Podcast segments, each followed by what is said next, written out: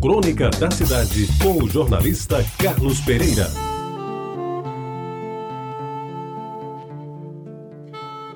Amigos ouvintes da Itabajara, faz muito bem o colega engenheiro Guarani Marques Viana em escrever sobre a turma de engenheiros de 1964, na nossa querida Escola de Engenharia da Universidade Federal da Paraíba, da qual ele fazia parte. Por quê? Porque, em primeiro lugar, porque 50 anos depois, ele consegue relembrar e recordar pessoas, fatos e eventos que o tempo não destruiu da sua prodigiosa memória. Ele que é, sem dúvida,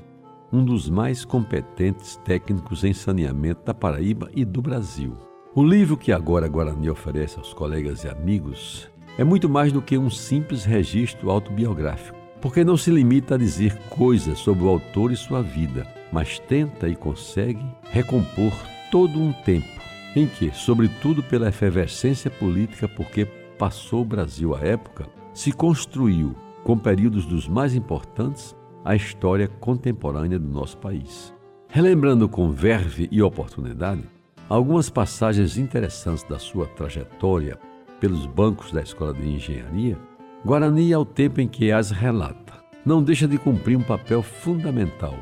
que caracteriza um bom escritor: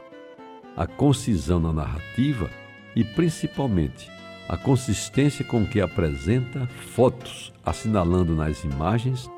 nítidas e com legendas curtas e simples, tempos em que a UFPB dava os primeiros passos e a Escola de Engenharia de João Pessoa formava suas primeiras turmas. O livro de Guarani Viana, portanto,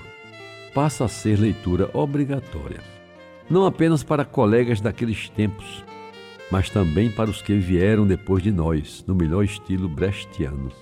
Ler Engenheiros 1964, Jubileu de Ouro, Memórias, portanto, além de propiciar uma oportunidade única para recordar tempos idos que jamais voltarão, se apresenta como um deleite para a memória dos que, como eu, tiveram a aventura de viver aqueles momentos de coleguismo, de camaradagem e, sobretudo, de amizade que ali iniciados se consolidaram com o passar dos anos. Então, o que fazer agora, amigos ouvintes? Vamos, todos que tiverem este livro nas mãos, com prazer, ler com atenção o texto bem delineado e escorreito de Guarani Max Viana, de um fôlego só, e reavivar na memória os velhos tempos da década de 50 e 60 do século passado, de uma Paraíba diferente, mas sempre disposta a acolher bem os seus filhos e dar-lhes, como proporcionou a Guarani, a oportunidade de afirmação e de reconhecimento pelo que ele fez e ainda faz em prol da engenharia no nosso Estado. E agora, resta enaltecer o trabalho de pesquisa e documentação que Guarani realizou para nos oferecer, neste seu novo livro, a oportunidade de conhecer mais e mais a história da nossa universidade e, em especial, da querida e sempre lembrada Escola de Engenharia do saudoso General José de Oliveira Leite e também do saudoso professor Serafim Rodrigues Martínez, a quem a Paraíba sempre esteve muito a dever. Este foi o prefácio que eu tive a honra de escrever para o novo livro de Guarani Max Viana sobre a turma de engenheiros de 1964, que este ano completa o seu jubileu de ouro.